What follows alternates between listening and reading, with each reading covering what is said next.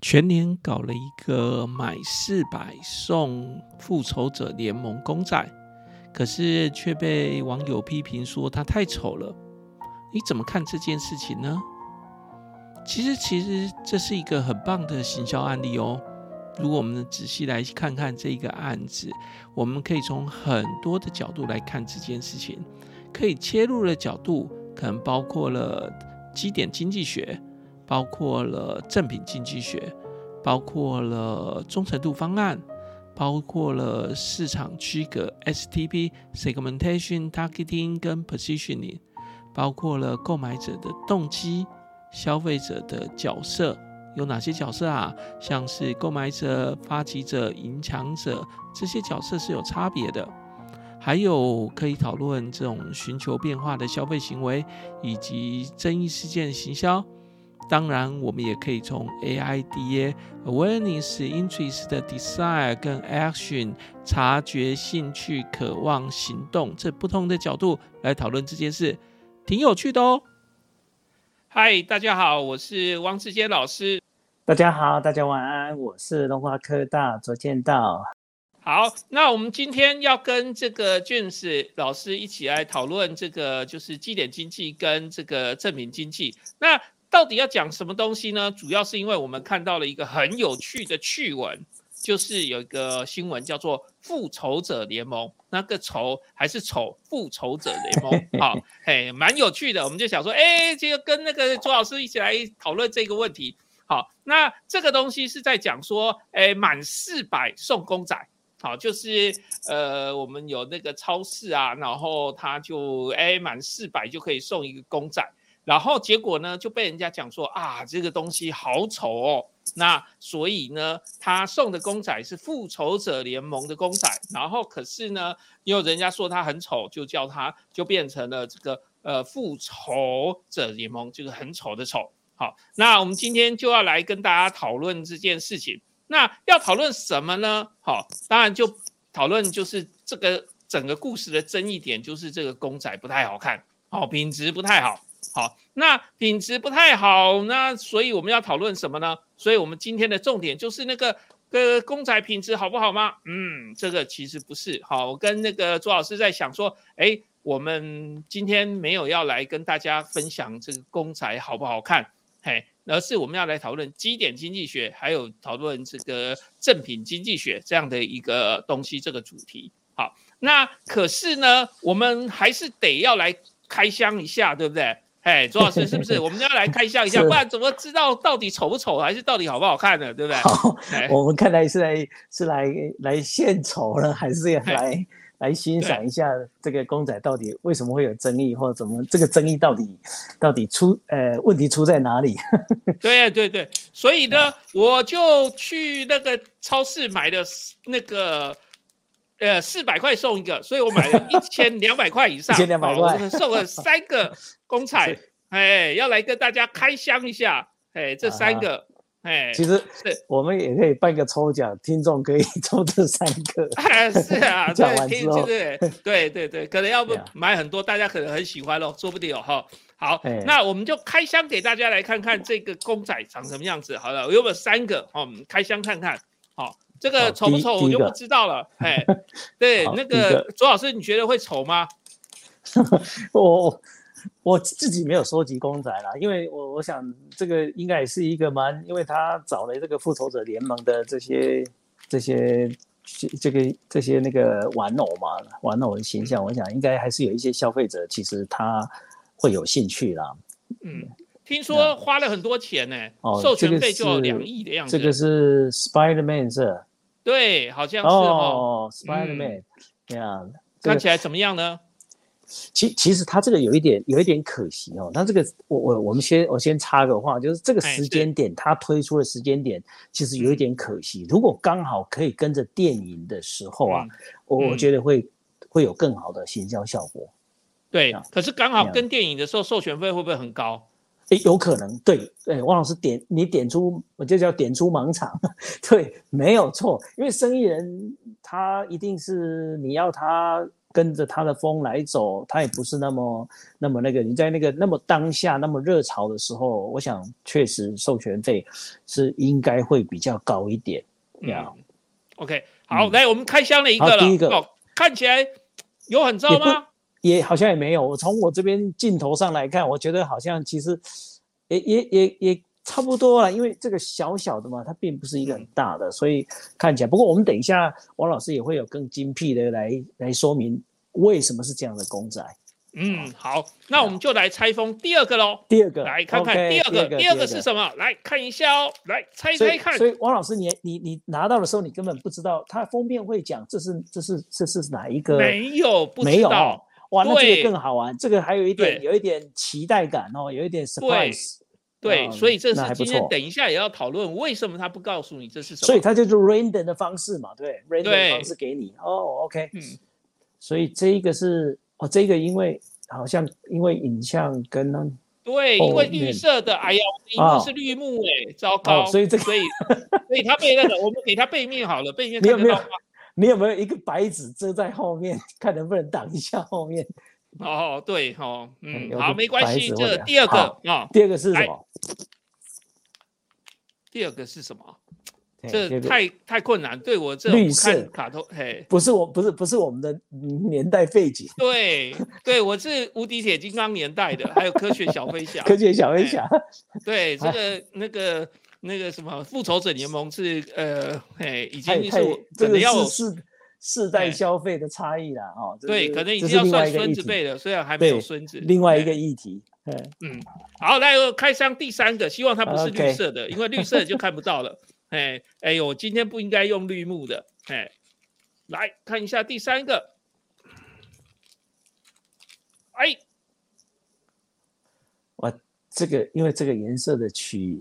取那个哈，哎，其实这个好像他做的又不太一样，这个好像他又有一点刻意做的比较透明的材质哈。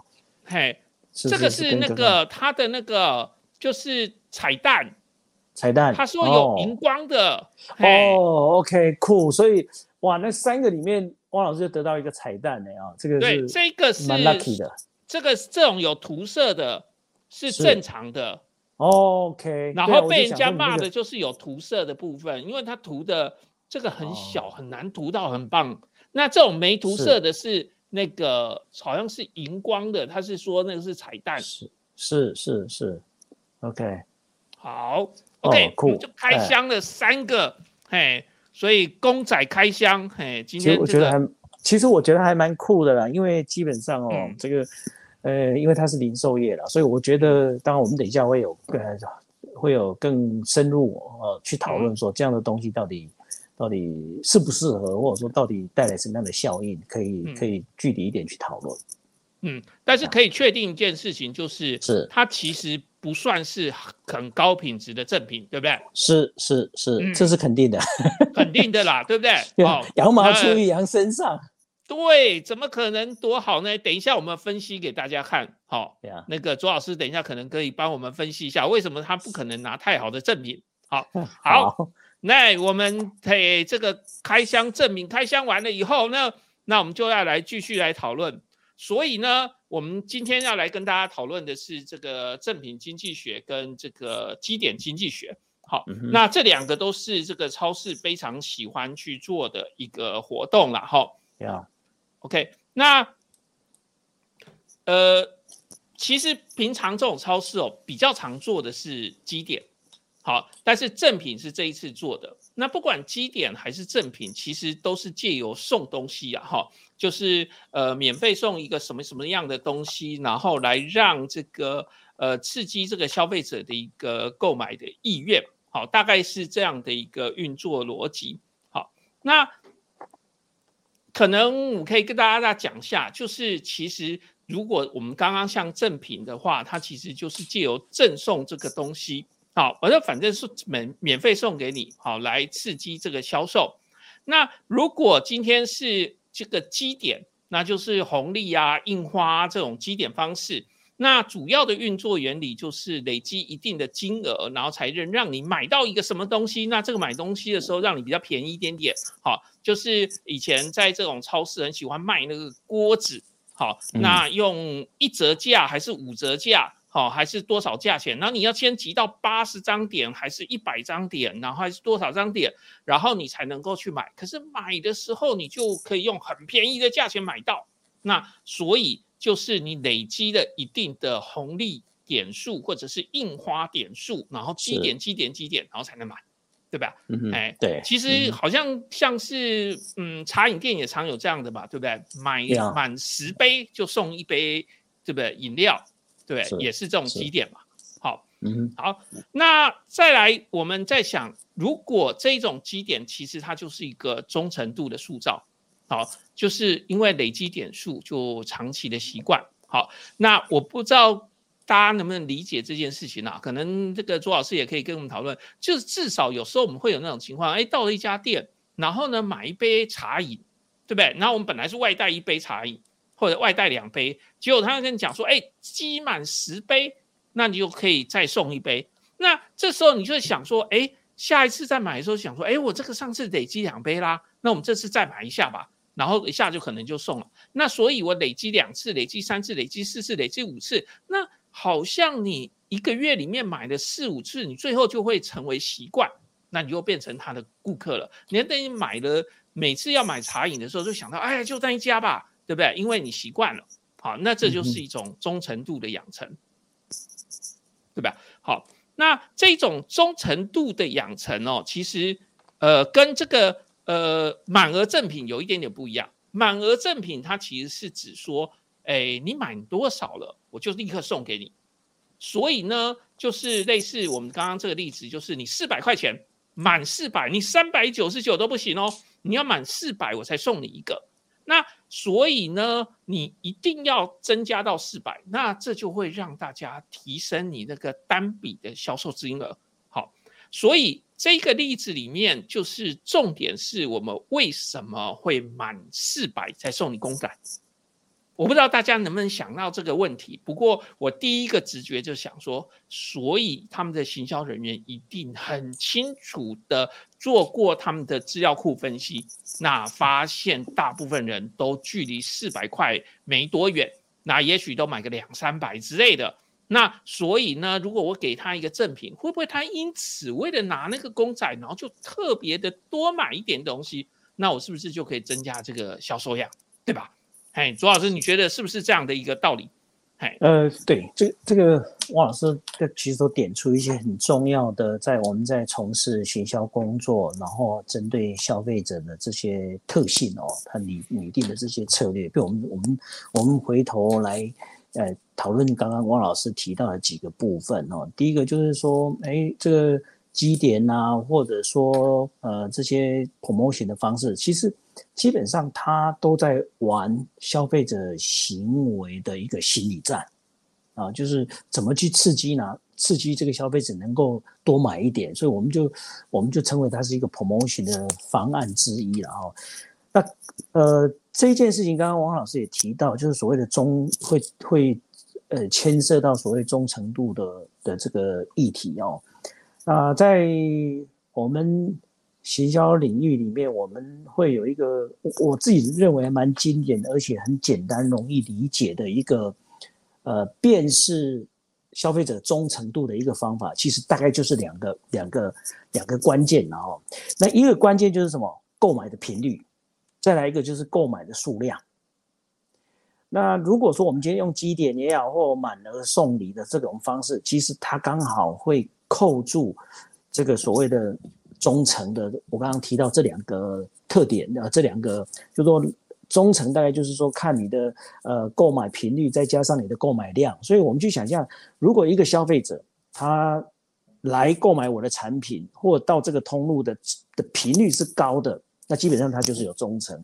那如果他购买的量是大的，那当然他就是有忠诚。哦，大概就是很简单的一个一个想法。那这个。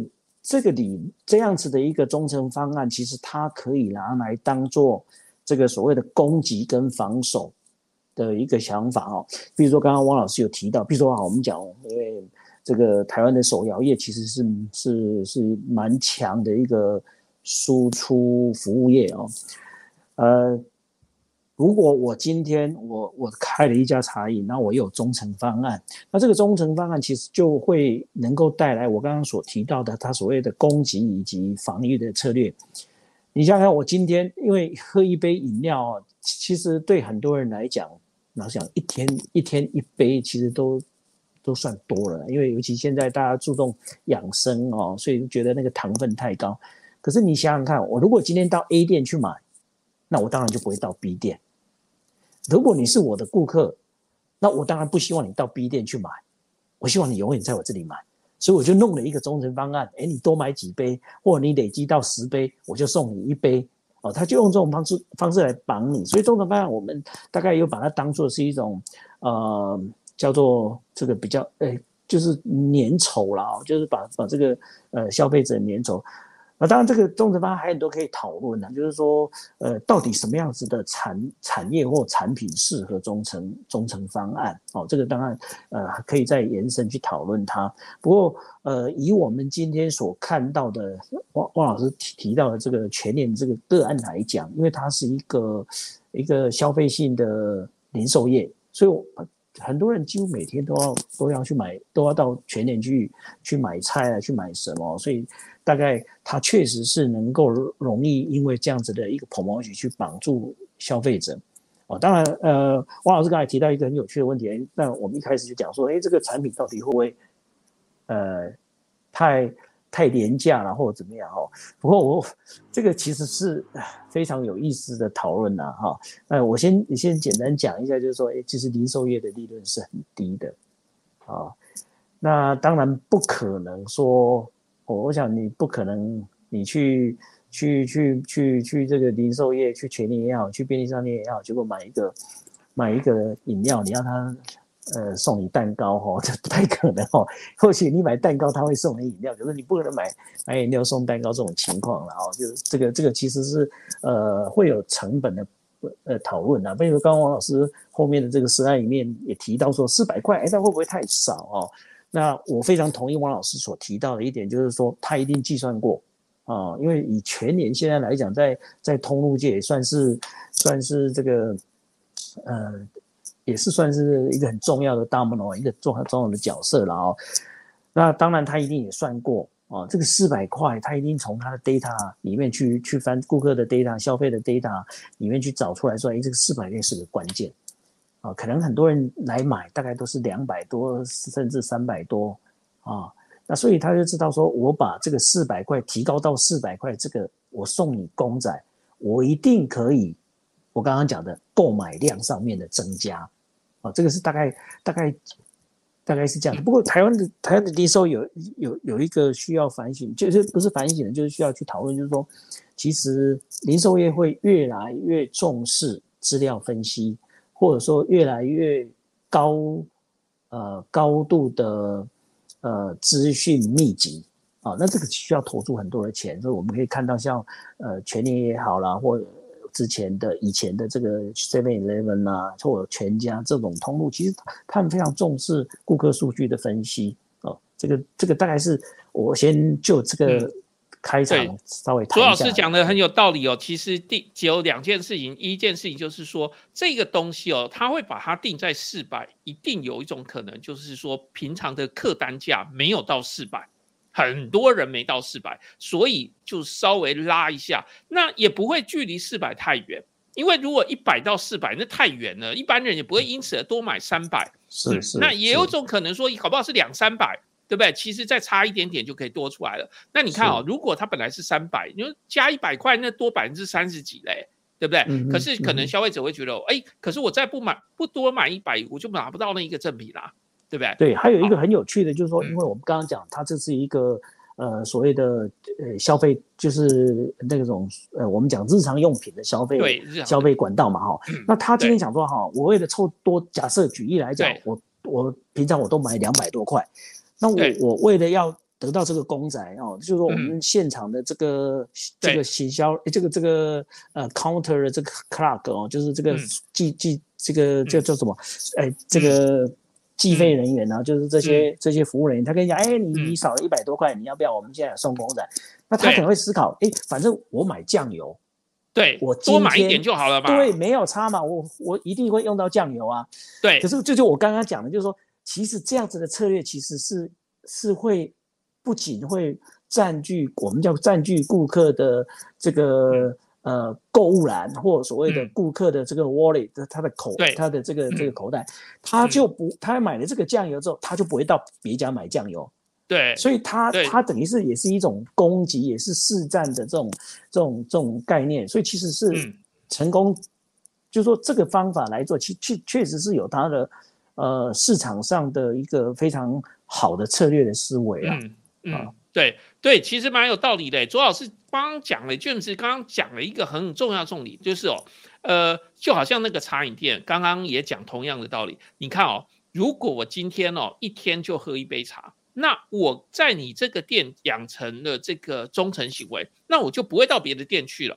那刚刚这个我们说这个超市也是类似的情况，我们本来哦今天要买菜那些东西哦，其实是可能大概固定的。那我也许哦，我本来哦要到别的店去买酱油的，可是呢，我反正就差三十块，那我就买一瓶酱油吧。那一瓶酱油不会刚好三十啊，可能六十啊，所以最后我要买超过四百啊，对不对？那可是酱油就不会到别的店去买了，对不对？因为他就开始就把别人竞争对手本来的生意抢到自己身上了，对不对？对，这甚至下个月，甚至下个月他他该买，该本来酱油一个，假设举例，酱油一个月用一瓶，举例啊，那我为了要达到这个四百块，我把下个月买了，那你知道买的买买了。对，买了之后，其实这个顾客。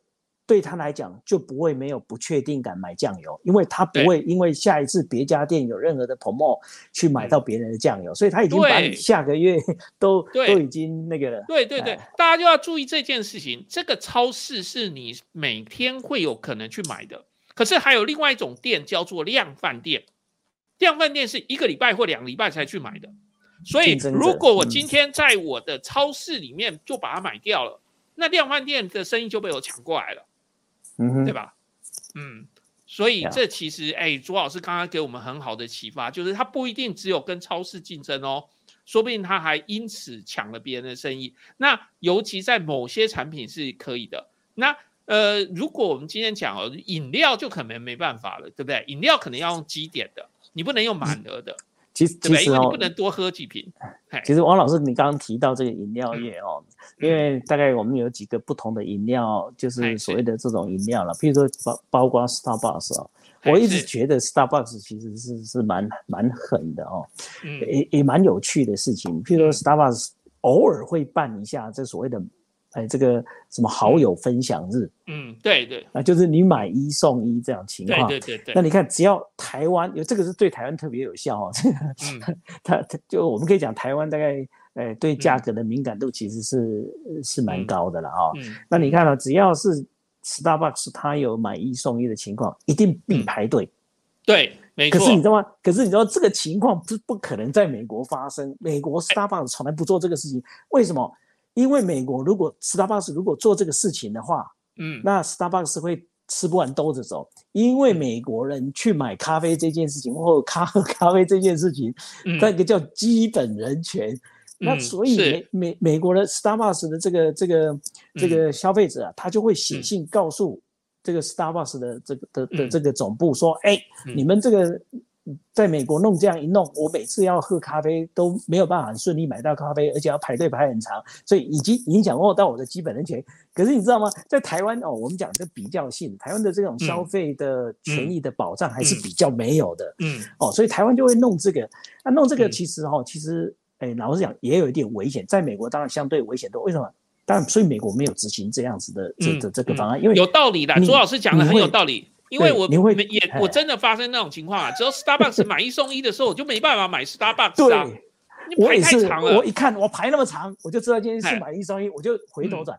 可是你知道吗？我们跟美国人跟我们不一样啊，因为美国人自由习惯了，然后个人主义习惯了，他觉得说，哎，我是你的忠诚顾客，我每天来买你的咖啡。结果你今天弄了一个这样的一个方案，结果很多人来买，这些人是平常是不买你的咖啡，哎，你伤害我的情感，你你，所以所以哈，其实我们在讲忠诚方案这件事情要很小心，就是说，嗯。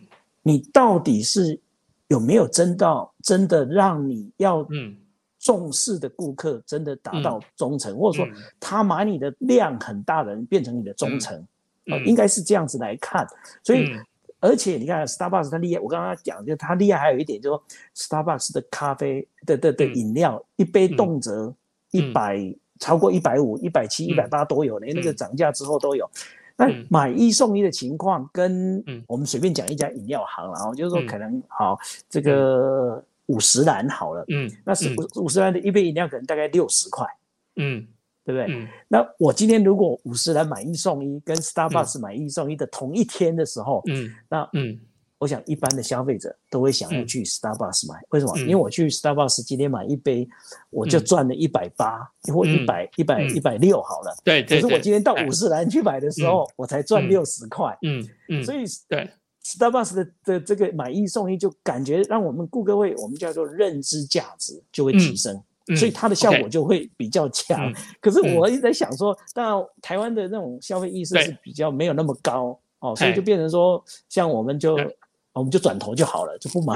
可事实上，其实这个要很小心。可是我要讲就是说，刚刚延续我们刚刚的话题，就说哎。可是消费者一天能喝几杯？像有些人他其实一个礼拜他只限制自己喝一杯，那刚好 Starbucks 弄这个方案，那我我我就把我这一个礼拜我的我的那个那个那个 quota 用完，嗯所以他就不会到别家，所以别家其实会会被他这样一打了之后啊，那个销售量会会受影响。OK。好，这个其实刚刚讲到的是价格竞争。好，那我们现在这一次讲的例子不是价格竞争，我们这次讲的例子是正品。好，那正品跟红利基点这样的一个事情。好，那我们回来这个问题，就是刚刚有讲说这个四百块钱的一个东西。那刚刚卓老师有提到一个重点，我们其实可以来跟大家分享，就是说，其实成本考量啦，四百块的销客额、销售额这个。可能很难放多少的预算在行销活动上面对不对？好，因为我们要算一个情况，然后就是如果百分之二的话就八块钱嘛，百分之三就十二块钱嘛，对不对？那零售业，呃，说真的，不下何谈的哈，大家都说那个是暴利，可是其实没有啦，没有那么暴利，那这个就是将本求利的，好，没有利润那么高，好，所以成本考量的时候啊，其实哦，这个四百块钱到底可以放多少钱在公仔？上面其实本来就很困难，所以我们这样讲，我们简单的说，四百块钱的满额礼可能不会太好，对不对？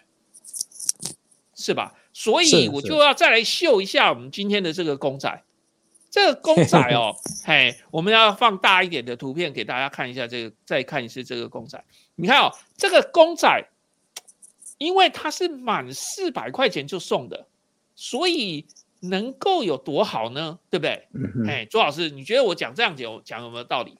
呀，其实其实其实零售业哦，其实零售业是用量来取利的，用量来取利。你看沃尔玛就是一个例子哦，它就是用量来取利。所以零售业大概老实讲，认真讲，他们的这个利润大概是大概顶多大概。三到五个 percent，五个 percent 那已经算很多了哦，嗯，算很应该是讲净利率啦，因为有时候可能毛利也许有，可是你要还有店租，还有什么一大堆啊，对不对？对，可是你你你讲净利率这么高，哎，这净利率假设让它五 percent 的情况，这已经算很好。为什么？这个老实讲，他们因为其实这种这种日常用品啊，这种 grocery 啊，这种超市哦。其实很难，除非除非我这个我当然另外提的，就是说，除非你是那种有机商店啊，这个因为有有一些一些统计数据会稍对会稍微高一点，对。啊，不不然的话大概都二二三个 percent 大概就差不多了，所以就就所以四百块你就算两三个 percent，那他还要赚啊，所以其实真的很难，对，再给更好的东西。不过这个一个很有趣的。呃，就变成说，我们变成会去讨论说，到底他的真正的顾客有没有达到？今天批评的是哪一些人？嗯啊，对。那如果说我们如果很认真、很精准的去讨论这个问题的话，嗯，呃，批评的人他是真的在意吗？还是他只是看这个东西批评这个东西？那嗯。如果说他要送的对象，或者说他要刺激的消费者对象的话，的那个区隔的话，如果是买单的，真的去买，然后去换这个公仔，嗯，那基本上其实他还是成功的。哦。所以其实我们应该把这个事情切开。那本来其实社会这么多元，其实一定有人会持正面，一定会有人持负面呀。对，左老师就现在就跟我们讲了一个重点，就是为什么这一家超市要送公仔？那他要满足消费者什么样的动机？因为我们做行销的，如果能够满足消费者动机的话，消费者就会来我们这边买啦。好，那所以呢，这家超市的顾客拿了公仔要干什么？嘿，左老师，你觉得他拿了公仔要干嘛？我们就回头来讨讨论。你看，今天谁谁进超市，其实大家都知道，婆婆妈妈是最多的。对对，婆婆妈妈是最多的去采购、去去全年采购的人。对，那当然婆婆妈妈不会买公仔哦，婆婆妈妈只会只会要这个，嗯，不是这个韩国欧巴。的签名照，没错，对，这个可能就就如果你的刺激对象，那这样公仔要给谁啊？所以这些公仔应该就是这些婆婆妈妈的儿子、女儿，或者说孙子、孙女来来来来阿公阿妈来帮忙。对对，应该是我我想他们的想法是这样子。那当然公司算过了，公司算过就说好，假设我一家店我多少人来，那多少人愿意百分比愿意。买我四百块以上的，甚至啊，有一些人他已经算过哪一些人没有买，那这些人可能可能因为我这样的刺激，因为有些人老讲，有些人进去还是一定会买超过四百块了哦，因为就比如说你进去买酒，可能就超过四百块，对，哦，那可是可是他已经算过，那为什么算过？因为这些婆婆妈买的都是 grocery 的，嗯，对，所以这些单价都偏低呀，对，可是虽然是偏低哦，可是问题是也是那个那个。其那个项目很多，那个 items 非常多的，所以弄到最后凑凑起来，其实也是有一定的数目，但是可能就是还可以刺激他多买一点。所以我刚刚提到，就是说忠诚方案，哎，忠诚的忠诚度的看法，其实就是频率跟量。那它这个基本上它直接刺激到量的部分，呀，对，所以其实就是还是回到我们行销里面最基本的，就 STP，对不对？就是 segment targeting 跟 positioning。到底我们这样的一个东西，它的市场区隔是什么？我们的选定的目标顾客是什么？我们的产品定位是什么？所以以这间超市来说，它的市场区隔明显的选定的顾客，明显的就是会在乎价格的一群，就是家庭主妇，或者是就是经常性的帮家里买东西的人。然后这一群人常常他的顾客族群可能是有小孩或者是有孙子孙女的，对不对？那所以大家要记得哦，这些超市它有非常好的一个会员管理系统，所以他对每个会员他们每天买的什么东西，其实是非常清楚的知道的。那这样的一个情况下，很可能他就整个分析完了之后，就发现说，哎，说不定我们提供一个赠品给这一些顾客，这些阿公阿妈，这些妈妈，他拿回去给他小孩，那说不定他就是一个很好的一个促销的一个方式。那在这里，我们就要再来讲一个事情，就是说公仔到底谁要的？所以。我们大概很能确定一件事情，这个公仔应该是拿回去给小孩子的，对不对？我们在讲说这样的，我再秀一次给大家看，我们这样的一个品质的公仔，嗯，真的二十几岁年轻人会想急吗？可能不是，对不对？因为他们可以买更好的公仔。对不对？是，所以这一群公仔是给谁的？嗯，给小孩子的，对不对？嗯，那如果我们这样讲，就给小孩子的，那我们就来来想一个事情了。所以这个我们记得在我们的消费行为的书里面都会讲一段事情，就是说购买者跟影响者是不一样、不一样、同样的人的，所以我们。有没有一种可能，就是这些阿公阿妈虽然去了全联，然后哎，对不起，去了超市，然后他买了东西之后呢，他其实回家给小孩子，小孩子不管他们阿公阿妈买了多少菜，买了多少什么东西，他只在乎哎这个赠品里面放的是娃那个公仔，这公仔是什么，对不对？那因为小孩子拿了这公仔以后，非常的兴奋。所以呢，阿公阿妈就会觉得说，哎，我还是来去买吧，因为买了以后就可以送小孩子的东西了，而且不花钱，对不对？对啊，其其实很有趣了哈，就说没有错，到超市不是不是小朋友哈，其实到到超市是家长哦，不管是阿公阿妈也好，或妈妈也好，到超市确实是这些人。可是不要忘了一件事情，今天到超市买，呃，到到这个 supermarket，然后到。类似我们今天各的的案主哦，全年这样的地方，其实他们是为家人买东西，不管吃的用的，其实是家人共同使用的啊，这样子的一个购买的的 item 或购买的目的。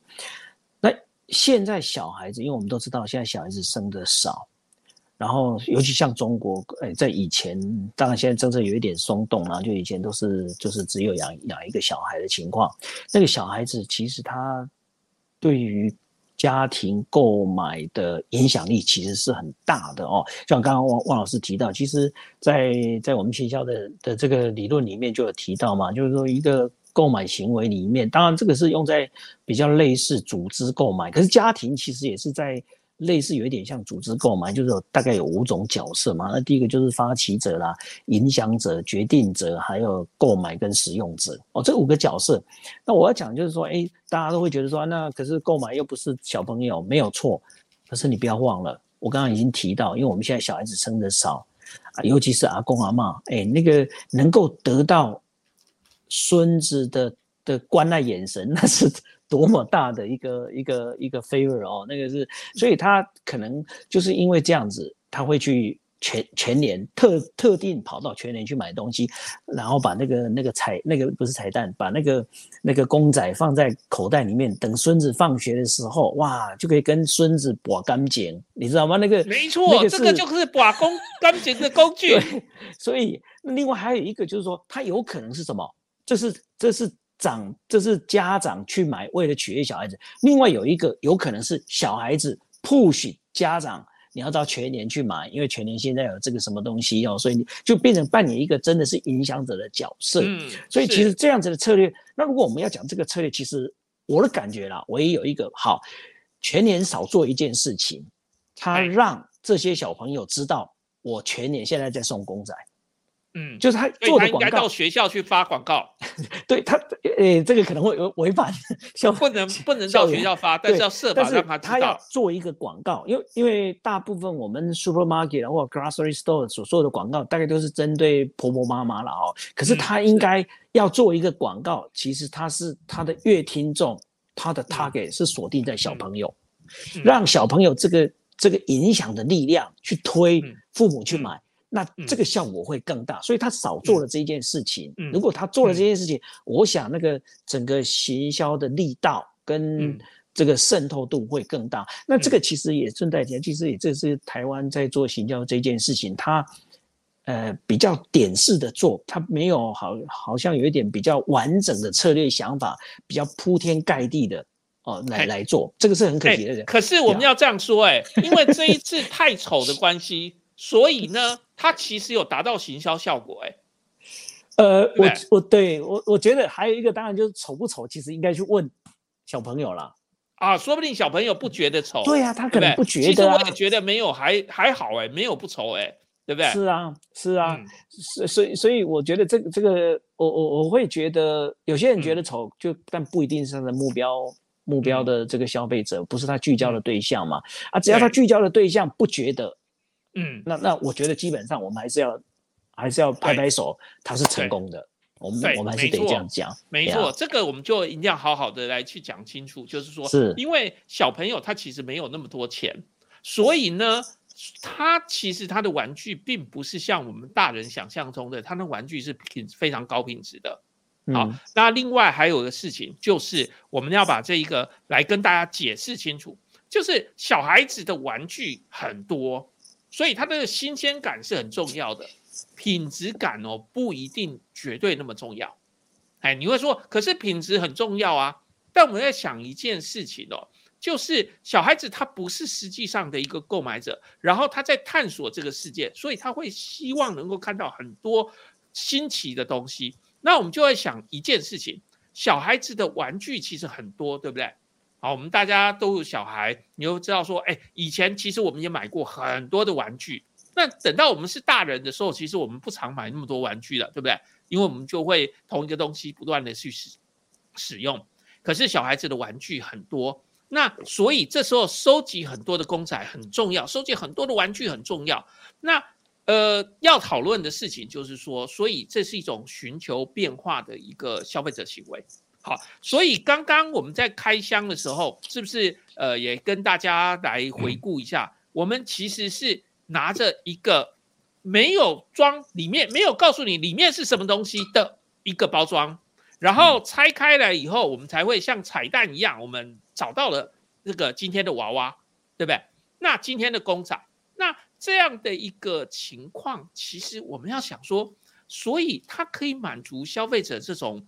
就是寻求变化的一个消费行为，因为哦，我们很多时候我们人的行为很特别，有些行为我们是会永远的，就是用同一个行为的。可是有些行为它其实是呃很想要有寻求变化的。那像简单的例子来说，像是我们的那个餐饮消费，我们不可能每天都吃牛肉面，对不对？我我们也不可能每天都吃饭。饭吃久了，我们就想吃面。那小孩子玩具其实也是这样子的，对不对？是，确确实是了哈。其实呃，还有一个重点就是，还有一个不是重点，就是有一个有一个呃，当代的这种呃消费者的研究，其实他们也点出来说，现在的呃年轻的世代其实他不容易忠诚。那当然，另外一个含义就是说，其实他是喜新厌旧的，所以你要取悦他，其实就是不断的刺激，不断的新的东西给他啊。这个是一个很很重要的概念啊，就是越来越是。如果以时代来讲，当然就是越年轻时代，其实他越没有忠诚度啊，他需要寻求不同的变化。那这个变化其实很简单，就是一直更新嘛，一直拥有不喜不同的东西。那拥有拥有这个又是另外一个。研究的领域就是拥有权的这个拥有，就小小孩子又喜欢他们同才之间同才文化、同才影响，就会造成说，哎，我有你没有。其实有时候也不在乎说这个东西有多高的价值啊，就在在整个整个社社呃不是社群，就是呃同才的环境里面哦，其实有时候会有这种情况，所以这个一影响之后，老讲在他那个文化只要产生在那个他的这个呃。就是社群里面啊，在他的 community 或者他的 circle 里面产生影响的话，其实就会有一种比较效果或所谓的拥有权的问题哦。所以这个这个其实也有时候会会有一个，就是以以前我们在我们的年代里面，我记得我那时候应该是还在念书大学的时候啊，其实有一个非常经典，也是基点，也是也是。哎，麦当劳换 Hello Kitty，我不知道汪老师有没有印象？哇，有有有有，排队疯狂，而且那个时候造成很多的。哎，一九九九年的时候，哪一年？汪老师，这个你这个记忆太好了，哪一年我真的忘记，但是我大概就有印象这回事。确定一九九九年年底，哎，那个造成很多男女朋友的这个。这个争执，哎，为什么人家女朋友、别的别的男朋友可以去排队，你就不能去帮我排队？嗯，所以你你这个其实可以看看，其实他打中了，因为男生不会喜欢 Hello Kitty 啊，毕竟比较少了，不能说完全。可是女生很多人是非 Hello Kitty，就是非 Hello Kitty 不买的，所以他变成就是说他变成会 push 或会要求，甚至他如果能够拿到，就是一一个很很很很很很大的一个的的的的这种。心理层面的慰藉也不一定的哦，所以很多人男朋友就要去一大早就要去排队，因为他就告诉你，他就限量，你知道吗？对，所以我这个确定一九九九年年底，因为我对啊，我买了很多个，嘿，对，所以所以那时候女朋友是现在那很长一段时间每天都在吃麦当劳，所以是现在大嫂吗？哎，是哎，这个剪掉，这个我们应该不应该再继续讨 论下去？哎，对对对 对，OK，好，好，好，OK。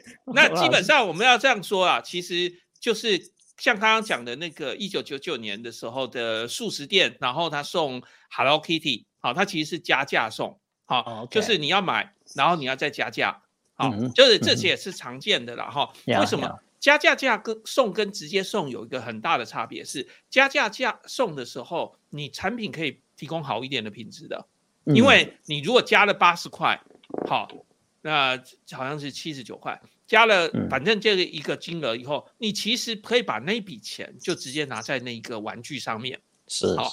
那也许我就在玩具上面不太赚你钱了，对不对？因为我就也许就这个玩具，也许如果我今天要再卖市价，可能要卖一百五，但是其实它成本是七十几、八十，那我就让你八赚加价送，你就是加价八十块，我就送你一个，好，类似这样的逻辑。那但是你要消费，所以我要刺激你消费，就是你要消费先满多少钱。好，所以我那段时间很几乎每天都吃麦当劳，嘿，因为它有非常多 要收集，所以要收集很久。好，就跟我们现在一样，就是有彩蛋的，你有很多的，你要超收集整个系列的。好，是是是。好，那我们这样说，其实它跟这个直接赠品还是有一点点不同。所以行销有很多工具，因为对对，呃，如果我们今天直接直接送你赠品，那那个赠品就不可能太好。那呃，素食店的儿童餐的那个赠品。就是这样的情况，对不对？它也是拨了一点点预算在儿童餐上面，对吧？嗯嗯。那我们再来讲这事情，就是说，其实哦，这件事情，呃，刚刚就是周老师卷是有讲说，哎，其实哦，这个东西哦，如果很多小孩子都知道还是怎么样的话，其实这就会让这个整个行销会就是呃会更有效果。那我们会发现，其实还有一个可以讨论的，在这一次里面，这其实算是一个争议事件行销，好，因为哦，他就一开始才才事情才开始发的第一天、第二天，就开始有新闻讲说啊，这个不漂亮，对不对？然后就我们刚刚一开始讲的这个复仇者联盟，那个丑是丑陋的丑，对不对？复仇者联盟，所以我会知道这件事情也是那个新闻的报道。那所以这样的一件事情对。这个超市来说是利是弊，朱老师你觉得怎么样？呃，我觉得很多时候有争议是好事啦。如果从我的角度我来思考哦，嗯，呃，因为争议不一定是负面，嗯，哦，争议也有可能是正面。那当然今天，呃，很明显提出来这个想法，呃，提去去炒去炒这个事情，把它导致成一个争议事件，原因当然就是说他觉得太丑嘛。所以表面上看起来，其实它是负面的，嗯哦，因为太丑嘛，对。对。可是我们不要忘了，我们不要忘了，今天因为这样子，不管这些。批评太丑人，他可能就是一个自媒体。我们讲现在是自媒体的时代嘛，那再加上有人炒作，可能其他的公共媒体，我们就是我们的一般的这个这个这个电视台，嘿，新闻媒体啊，不管平面也好，电子也好，甚至网络的也好，可能开始就 follow 这样子讨论，哎，这个全年有这件事情，所以你反而全年基本上他也赚了不少所谓的免费的广告。效益出来，嗯，哦，所以这个是这个是很肯定的。那当然，呃，我们现在看不好像没有太多全年的说法。我意思说，这个其实是一个 turn point 啊。我觉得其实有争议，对企业来讲，其实根本不要害怕。嗯，你应该做的是说，你怎么 turn up，不是 turn down。所以你应该把这样子的争议事件变成是利的。这个当然就是另外新交一个议题，叫做公共关系的处理嘛。嗯，所以。显然，我会认为他应该是利的比较多，因为至少比较多人了。那我们刚刚也讨论到，那你你批评丑的人，我我我们这样好，我们就同意你讲的是丑的，没有问题。嗯嗯。可是问题是，还他的这些小朋友也好，或者这些家长也好，是不是还是到全年去买？多买了一些东西回来，如果是，那当然更多的家长会知道哦，今年今天全年，诶几号到几号开始，诶会有这个复仇者联盟的这个公仔可以做做做这个，诶赠予或怎么样这样的一个推广活动哦，所以我我我会基本上我会比较站在至少到目前为止哈，到目前为止我会站在比较比较是利的，因为其实我我刚刚嗯。一开始我们就提过，其实本来。这种 grocery store 它的利润就很低，其实我想这个事情也不会有太多的后续的批评，因为本来就利润就不高啊。你要我那个在商言商啊，那我想这个跟其他的所谓的负面新闻或负面的争议事件来讲，我我可以看得到它并不是那么明显的一个一个负面的影响。这这个大概大概是这样。当然，哎，汪汪老师这个投影片里面又秀出我们所谓行销的 AIDA，然后这就这个是大概广告效益的一个理论嘛，哈。嗯，对对是。对，其实我们就可以从这个 AIDA 的角度来说了哈。我们今天有这样的一个事件，然后呢，其实任何一个事情都会经过这样 AIDA 的过程：awareness、interest、desire 跟 action。就是你要先知道有这件事情，你要是感到兴趣，然后你会渴望，然后你才会行动。那可是我们常常都需要很多的广告预算才能够让人家察觉到这件事。但我没有广告预算的时候怎么办呢？那我们只好用一些事件设法让它被大家发现。那我们这一次大概的就是叫做无心插柳柳成荫了哈。你会发现说，哎，虽然它是个负面事件，可是它确实让大家察觉得到这件事情。那我们要说，虽然这个新闻报道让更多人知道这个这个事件的存在，就是这一个就是呃公仔的这一个存在，然后也跟你讲说啊，好像公仔不是那么漂亮。那本来一般的情况下，负面事件会让消费者不想去消费。可是刚刚朱老师其实讲了很重要的道理，这个我们做行销的或者一般人都会知道，这个零售业不可能利润多高，那他满四百块就会送公仔，所以这个东西成本本来就很低。好，那所以这样的一个情况下，大家大概都能体谅说，这个公仔不可能多好看。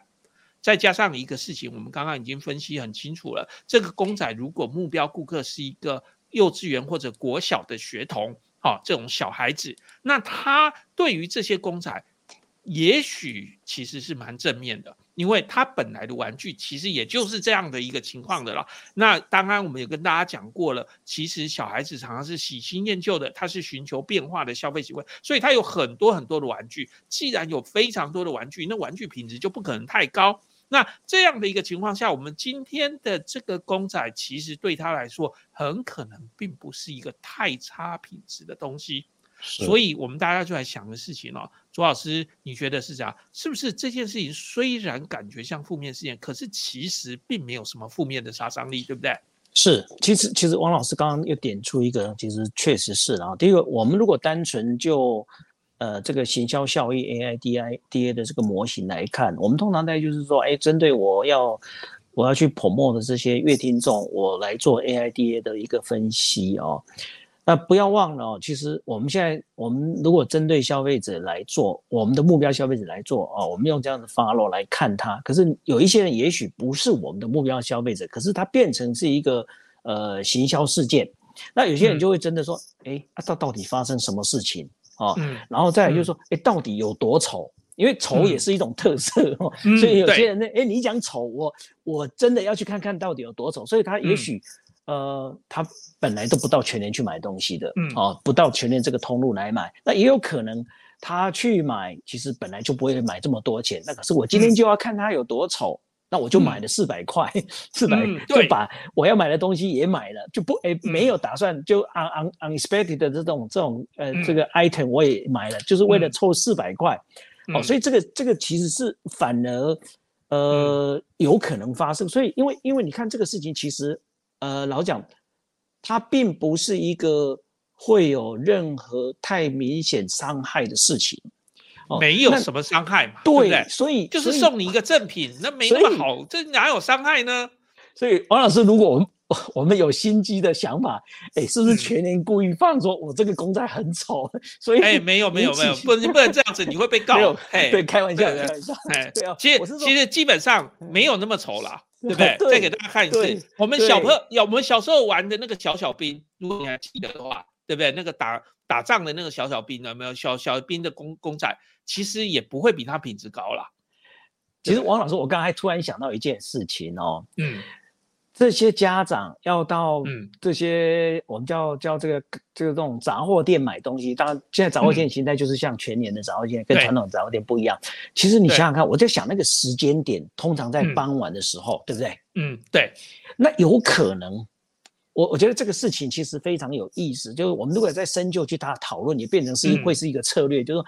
他有可能去学校接完小孩子之后去全年去买东西，有可能。其实小孩子他哎，这个 counter 这个 counter 在算钱的时候就跟他讲说，或者说可能现场就有店店内的广告，就告诉你买四百就会送送有对，所以小孩子他有真的有意思在广告嘛，对，所以小朋友就会看到说，哎，妈妈我要公仔，啊啊公我要公仔，阿妈我要公仔，所以变成我意思说那个时间点。刚好他们领的小孩子接了小孩子之后，那我们就买去去超市买个东西回家煮嘛，哦对，所以所以今天晚上的晚餐或或我们家里缺缺一个酱油哦，本来可能只只只要买四十块，结果后来买四百块。